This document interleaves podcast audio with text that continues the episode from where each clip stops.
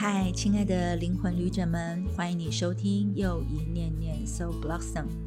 每一念都是自然星耀，每一念都有禅悦芬芳。希望让你的灵魂绽放美好能量，念念不忘。我是以西又一，这周念念要一起来听故事，说故事，因为每个故事都是自然星耀。而进入的是这本书当中第六章的最后，要来谈谈有。无，还有继续拥抱生命。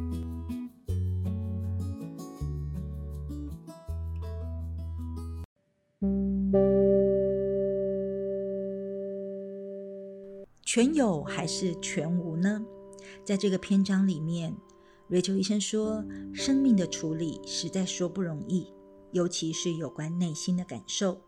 当他体会不出愤怒或悲伤时，也就体会不出。爱和喜悦，情绪的作用似乎像电灯的开关，不是亮就是暗。我始终记得有些病人不寻常的生活态度，他们比大多数人过得更丰富、更有意义和更有深度，能从平常的事物中挖出惊奇来。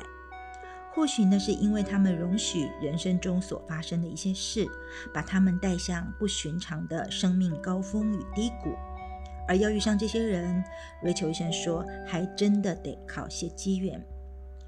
瑞秋医生所遇上的斗志最强的病人，是位罹患了卵巢癌的女性。她六十出头的年纪，可是生活的却多彩多姿，时时寻觅机会，并且制造机会。有一次，她带着三个还在念小学的孩子。自助的到世界各地去旅行，她真的是一位希腊左巴型的女子。要不是她的意志，这场癌症以及随后的治疗就会把她击溃。起初，化疗只造成了她大量脱发。当她出现在瑞秋医生的办公室时，头顶已经完全秃光了。可是她的笑声依然很爽朗，耳垂上还挂着一副既大而且又怪的耳环。后来，他的身子很弱，眼皮都几乎抬不起来。瑞秋医生只有到他的卧室去探视他。在他与病魔缠斗的整个过程里面，这位女士始终听着随身听，袋子里面播放着她所谓的化疗音乐。而一开始，她只是在进行化疗的时候才听，随后她就时时刻刻都听。而这场癌症完全不像他以前所曾面对的经验，所以他这样的描述说：“起初啊，我把自己看成是站在滑雪道的顶端，雪道的波兔甚陡，只是我没想到最后竟然是靠着双膝去滑完的。而他充沛的体力和蓬勃的活力已经不再是他的依靠，反而是那藏于身内的另一股强大的力量。”最终让她活了下来。大约就在这位女士结束了治疗一年之后，她的头发、体重都恢复了原貌，而笑声也再度扬起。她办了一个庆生会，邀请那些帮助她度过治疗期的朋友们，而大家就齐聚在她家的客厅，人数大概有一百多人之多，彼此之间就是吃着、喝着、寒暄着。而到了晚上，宴会进行到一半的时候，他站到一张椅子上，请大家安安静静一下。然后他开始去讲述过去两年之内他所吃的苦、所受的罪，以及所面对的绝望煎熬。他谢谢大家陪着他走过那段日子，而在眼眶晃动着泪光之下，他请大家去听一听他一直在听的化疗音乐。他说，他的整卷袋子里面就只有一首单曲，而治疗期间他一直反复的听。那到底是什么样的曲子呢？Rachel 医生当然是不知道的。他把录音带放进音响中，调大了音量，在无声了几秒钟之后，突然喇叭爆出了一句非常激昂的话，就叫做“赞美上帝，弟兄姐妹们”。随之呢，就是震撼了整个房间的圣乐，一时大家都愣住了。等回过神来，上百位的来宾，所有的亲朋好友都兴奋的手舞足蹈起来，一直跳了许久才停下来。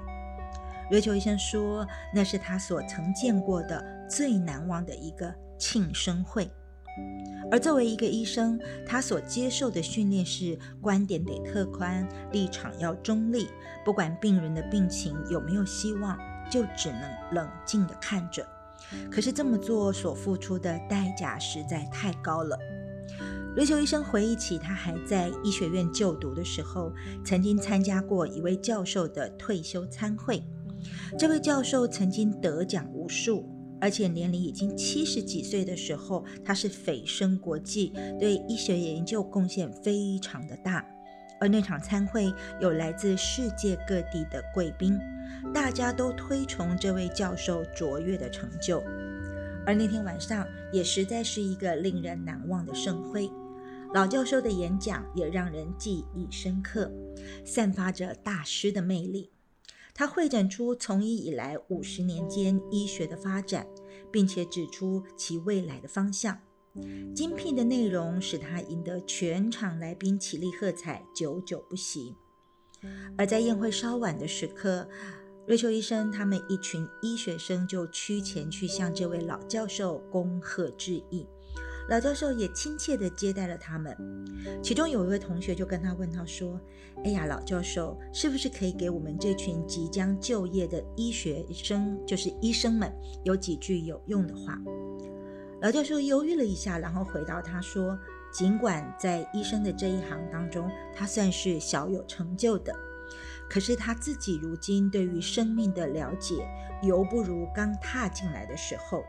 也就是说。”并没有变得更聪明，而说到这一点，他一脸的肃然，有点感伤地说：“他已经从我的指缝滑逝了。”当时我们这群学生，也就是 Rachel 医生他们这群学生，没有人了解这句话的意思。后来他们一起谈起这件事的时候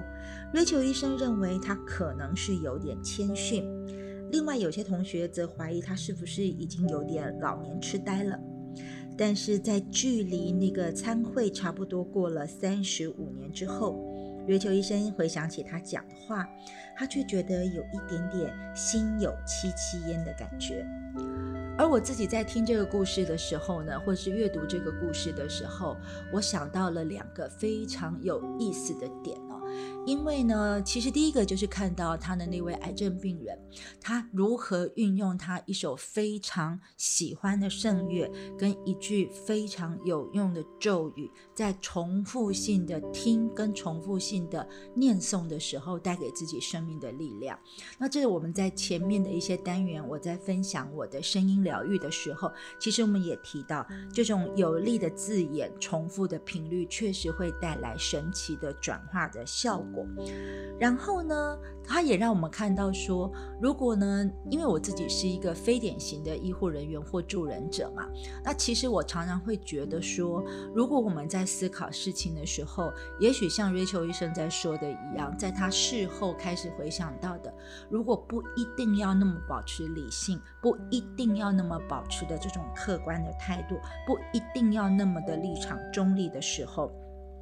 也许我们可以有其他共振的方法，所以我常常会劝诫很多我的学生啦，或者是我身边的助人者、疗愈师，或者是一些医护人员说。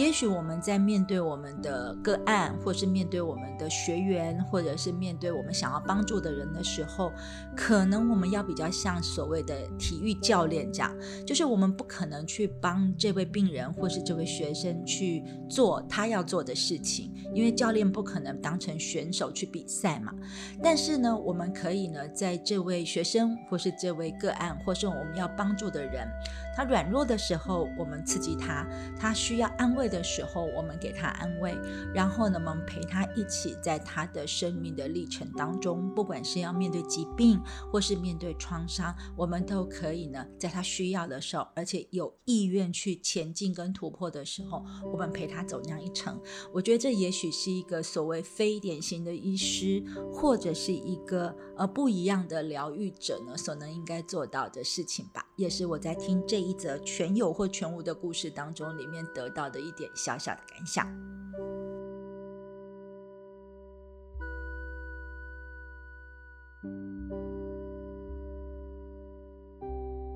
继续回到又一念念，我们要念念的是《自然星耀》当中瑞秋医生讲的另外一个关于拥抱生命的故事。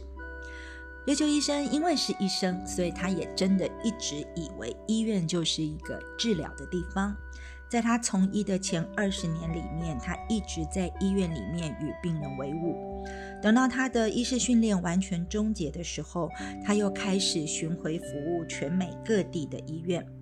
然后他发现，所有的医院看起来、感觉起来，甚至闻起来，几乎都是一样的。不管在哪一家医院，你很难说出它确实是在美国的缅因州还是密西西比州。先前呢，他一直以为医院是受到高度品质管制的地方，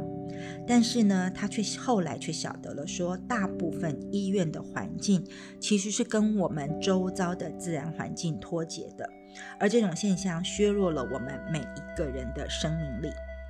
时间呢是在一九八八年，是在瑞秋医师他前一次动手术的住院期间，亲友们送给他的每一株植物都死了。日复一日，他眼睁睁地看着这些植物慢慢的枯萎，内心实在是非常的忧虑，而且不断的想着：如果这里连植物都似乎不能生存，那我又适合在这个地方吗？身为一个医生，他非常习惯在非自然的环境下工作，而在那一年，他接受到各郡立医院作为精神医学的巡回讲座。而他所感觉到的医院环境的问题被提出来讨论，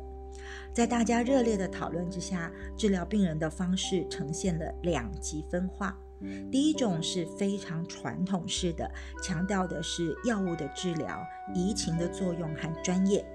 另外一种叫做移平法。也就是呢，从自己他自己的治治疗的经验跟观察癌症病人的生理及心理间而出现的，就是铲平自己的一些过程。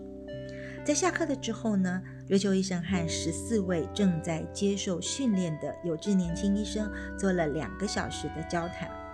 那那些学生就指出说，他所采用的那个移平法，就是呢去掉一些东西的一个做法呢。虽然感觉上好像是对癌症病人是有用的，但是呢，几乎背离了这些医学生所学的每一条移情法则。所谓的移情法则呢，就是呢，医生不能够太跟病人有连结，必须要保持冷静跟客观，然后不要让这个病人呢寄托或者是呢转移他们的情感连接到医生的身上。但是呢，瑞秋医生却是在当时却是一个会手接触病人，甚至去拥抱病人的人，而他的病人也会因为了解瑞秋医生，了解他也是个生病的人，了解医生也有脆弱性，了解瑞秋医生生活当中的点点滴滴，他会跟病人一起吃饭，甚至也会一起哭，彼此没有一点距离。而这完全了违背了当年的那些年轻医生们所学到的教导，因为他们所学会的就是要帮助病人，就得跟他们保持距离。所以，当那些学生们谈到移情作用的时候，瑞秋医生听得很仔细，发现到学生们所受的训练，意思就是要他们作为一个医生，要能够完全掌控病人，要记录下来，并且压抑住病人的言行。所以，瑞秋医生可以感觉得到那种训练的严格。那些医学生们都唯恐不小心犯了错，如果把距离没有控制好，会造成伤害。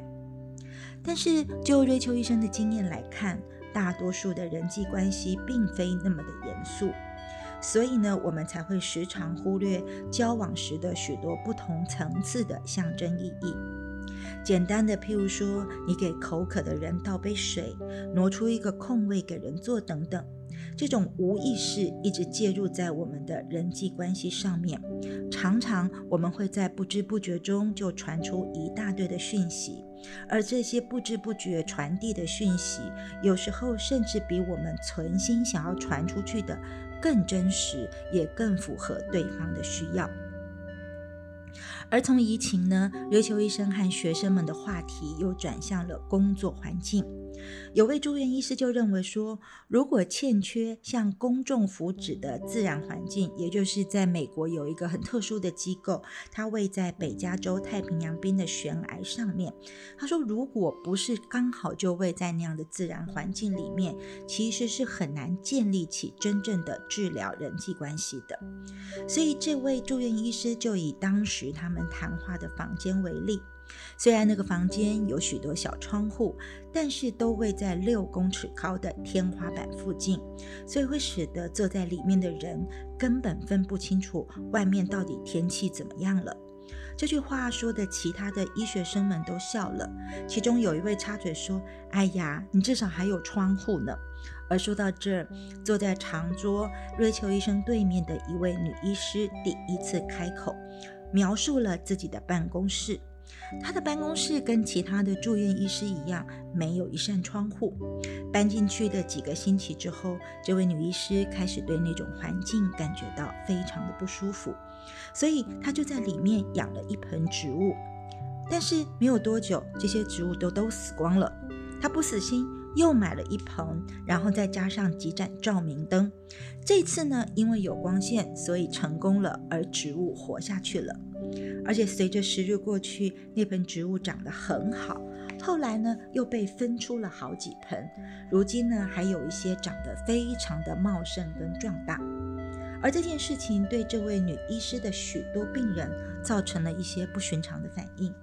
这位女医师说，一开始啊，就有病人们似乎对这些植物很感兴趣。当最初的那一盆植物死掉的时候，有几位病人很沮丧。但是买后来买回来的那盆植栽成功了之后呢，又引起病人们非常大的兴趣。那一开始呢，病人们进入到这位女医师的办公室的时候，都会先注意到那盆植物，然后端详过后就会说：“哎，这植物长得很好。”哎，几天之后呢，就有少数的病人便会呢，在这个植物前面呢。站立了一下子，或停一下片刻，甚至会伸出手摸摸叶子，或者是碰一下泥土。那么，受到病人感兴趣的鼓舞之下，这位女医生开始买了几只小号的园艺工具和一些肥料，然后给每一位病人在看诊的时候，他都会先聊一下这个植物，然后呢，他们会一起整理整理这个植物跟盆栽。而随着植物的不断成长，这位女医师的办公室变成了一个名副其实的丛林，而且使得许多病人都惊叹不已，甚至还有些人跟她要求说：“哎，我已经生病，我要出院了，可不可以让我分一些植物分株带回家种？”最初呢，这位女医生还有些顾虑，但是她转念想想，啊，就是分株出去而已，有什么不可以的呢？所以呢，她有许多的病人呢，后来都养着她的植物的分株，而且还会不时的回来告诉她说：“哎，植物长得很好。”哎，而这女医师觉得做这种事虽然在当时来说很特别，但是对她来说却很有意义。因为如果照传统医学的养成过程来看，女医师的做法其实偏离了精神病科的治疗模式。可是其中却隐含了积极的寓意。而瑞秋医师环视了一下当时他们讨论时所做的房间，却想着说，应该可能没有人可以了解这位女医师的办公室，她那么做的惊人效果。但是想想看，每一个精神病患或心理病患都是活生生的例子。就某种程度而言，他们在心理上是活在一个成长不太容易的环境之下。或者我们也可以这样说，他们就是在寻找一个生活于房间没有窗户的方式。但是如果换个角度来看，没有窗户的办公室，其实反而可能是开会的上好地方，也许不是生活的好地方。所有的病人来看医生，都是抱着一个同样的希望，他们会希望说，这个医生能够治好他的病。但是想想，那位女医生栽种植栽，其实本来只是为了改善她自己的办公室环境，但是最后植物却成了病人的移情对象。病人看着她在植物生长不易的环境下栽种，一连几个星期后，植物越长越高，越长越大，越长越好，而病人的内心不由得会兴起一股希望。或许啊，这位女医生对照顾生命也跟照顾植物一样，也有她的一套。说不定这位女医生真的能治好他们的病呢。所以在过不久之后，病人们开始信赖这位女医生，让女医师来照顾他们的生命。等她的身体好转一些，他们就会参与的更勤快了些，甚至会跟女医师要几株带回家照料。因为看着植物长得生气盎然，他们最终或许也用不着再回来找女医生看病了。而对于这位女医生故事中所含的智慧，瑞秋医生是非常感动的。瑞秋医生回想起他自己以前的经验，他也曾经把植物当成是他的疗愈伙伴。当时呢，有位女士叫做葛提，她因为患了焦虑症来求医。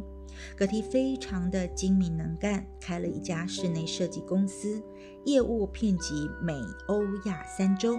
在各地也认识了不少有创意的人。然而他觉得很孤单，身边一直没有可以谈心的异性对象。葛提非常的热情，而且幽默，笑声爽朗，是一位十分少见的女性。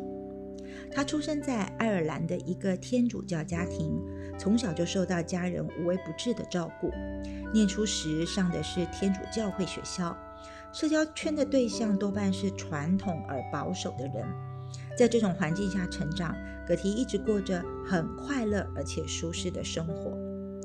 所以瑞秋医生在诊疗的时候就问他说：“那你的日子是从什么时候开始有所改变的呢？”葛提非常痛苦地告诉医生说，在某个周末晚上离校返家的时候，他被陪同的人拿着刀子所强暴。事情发生之后，受惊的父母以及教会并没有给他实质的帮助，反而觉得这件事很丢人，而不敢嚣张，也不敢声张地去帮助他。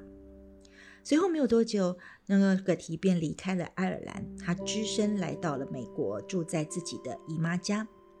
虽然这件事他当初在跟瑞秋医生说的时候，距离他事发已经过了二十五年，但是对葛提造成极大的伤害，以至于他始终无法坦然地面对男人。葛提曾极力的想要摆脱掉被强暴的阴影，但似乎效果并不大。不过他在工作及事业上的表现却很杰出。瑞秋医生和葛提一起检视他的老创伤，就花了一年多的时间。他们一起探索葛提内心的感受，要找出他对自己以及生命的看法。因为多年来，葛提一直埋首于工作当中，从来就没有花什么时间去留意自己的人生或自己的生命品质。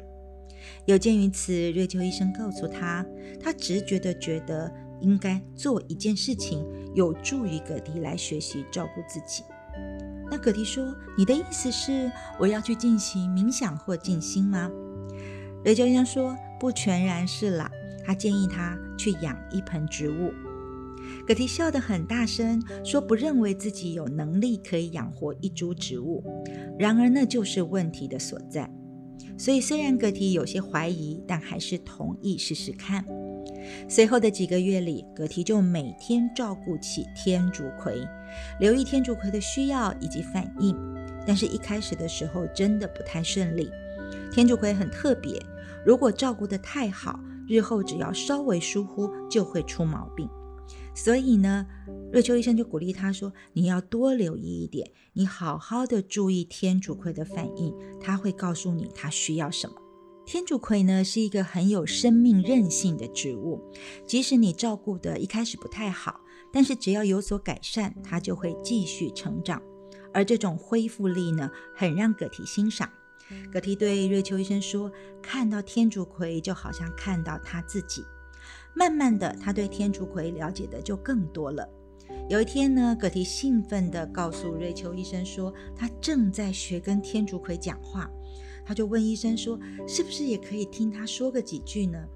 因为葛提原本就是已经能够说四种语言的人，而且还都说得很流利，所以呢，每次葛提来看他的时候，来就诊的时候，瑞秋医生都会要求葛提说说栽培天竺葵的心得。最后呢，葛提告诉医生说，天竺葵已经长出了花盆，必须移到外面的泥土里，而他们两个都很高兴这种结果。也就在这段时间里面，葛提打算给自己的生命来点改变。他虽然工作很忙，很难抽出时间，但是从照顾天竺葵的这件事上，他也学会了明白自己的需要。随后，他卖掉了公司，开了一间设计学校。没多久，他遇见了一位人品好、脾气佳的男士，两人便开始交往起来。事业、感情既然两相得意，不久之后，葛提就觉得不用再治疗了。而几年之后，瑞秋医生收到了他的结婚请帖。而在一年，葛提来跟他讨论如何帮助一位罹患癌症的垂死的朋友。如今，葛提呢跟他的先生住在洛杉矶，他们的第一个家。葛提非常自豪地把照片拿给医生看，他的花园里面万紫千红，色彩缤纷。当医生夸奖他的花园很漂亮的时候，葛提露齿微笑地说：“你知道吗？都是我一个人栽种的。”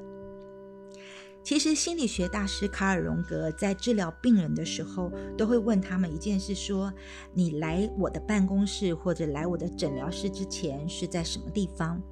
而那些病人的回答，经常都是正在做一些比较琐碎的、比较平凡的一些俗务，比如说去超市买东西、开车，或者是买皮鞋等等。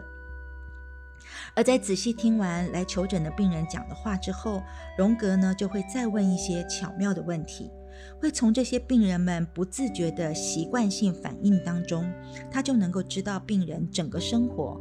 什么对他们是有帮助的，什么对他们是不利的。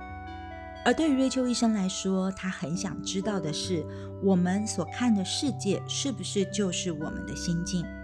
我们最根本的信念是不是就会反映在最小的行为上？如果这些是没有错的话，那么是不是我们打破了其中任何一点的习性，最终都能够使我们自由？我们在超市买了什么，或许就能说明日子是怎么过的；我们怎么样照顾植物，也或许就能够说明自己的生命是怎么样被照顾的。我们是再一致不过的了。所以，如果你要获得疗愈，就得保持某种程度的意愿去听，以回应生命的需要。葛提不曾去听他的需要，也不晓得怎么去听。但是天竺葵这位比瑞秋医生还要好的老师，却教导了他这件事。其实，关于植物的疗愈能量这件事情呢，在现在来说呢，已经。不是大家觉得很奇特的事情了，因为呢，瑞秋医生写的这篇拥抱生命的故事，大概已经是十几二十年前的事情了。而现在医学界早就已经接受了说自然或者是植物的疗愈的频率，所以呢，你会发现有很多很特殊的疗法，比如说园艺疗法，就是告诉你说，你可以呢自己呢在你呃静心也好，或是面对创伤、面对身体的疾病的时候。去养一个盆栽，或者是去种一些植物，甚至蔬菜等等之类的。它不仅仅呢是可以让你有东西吃，有呢花可以看。其实你可以从这个生命力，也就是呢植物它们如何生长繁衍的过程当中，也可以像故事里的人一样，获得自己的生命力可以茁壮、可以延续下去的力量。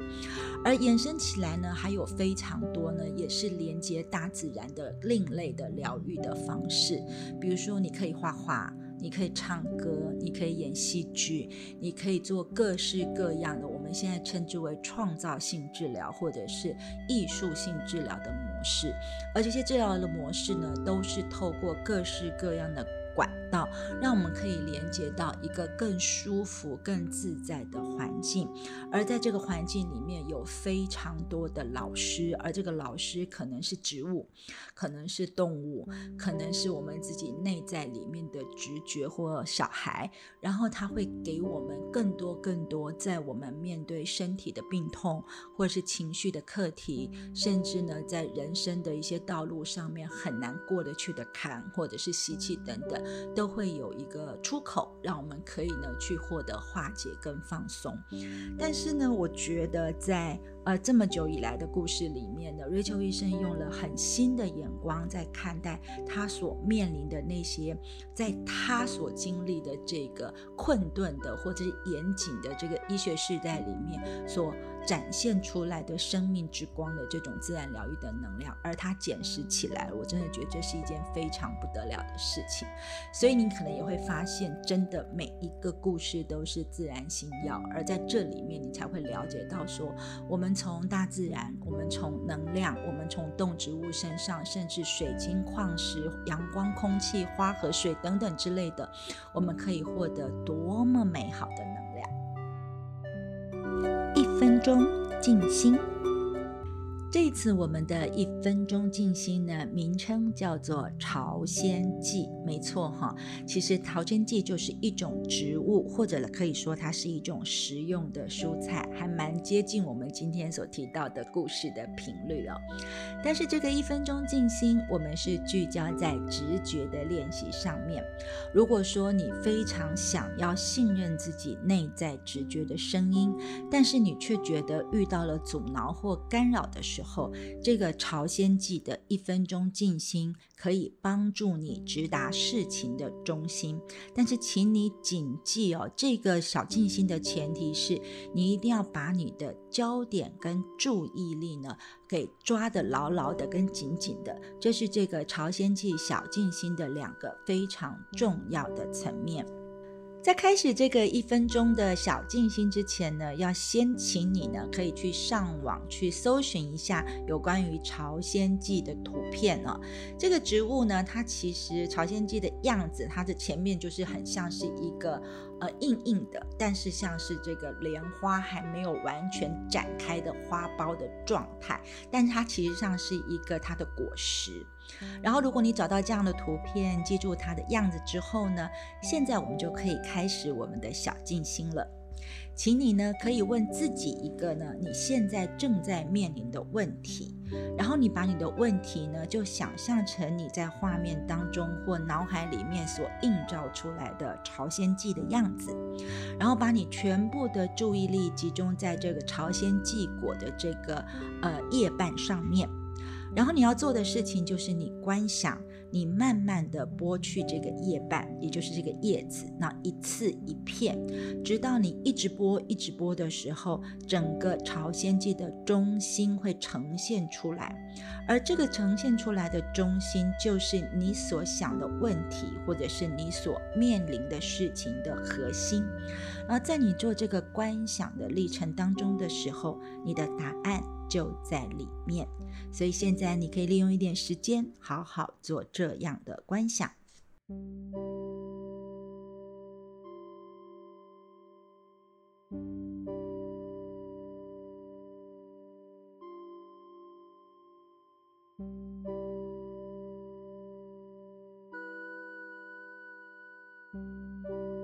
如果你在观想当中或静心当中感觉不到答案，也不用太沮丧，因为你可以在接下来的几天当中呢，把这个朝鲜记的小静心多做几次练习。当你越做越多次的时候，你的答案真的会呈现在你的眼前哦，请你相信你自己，也相信他。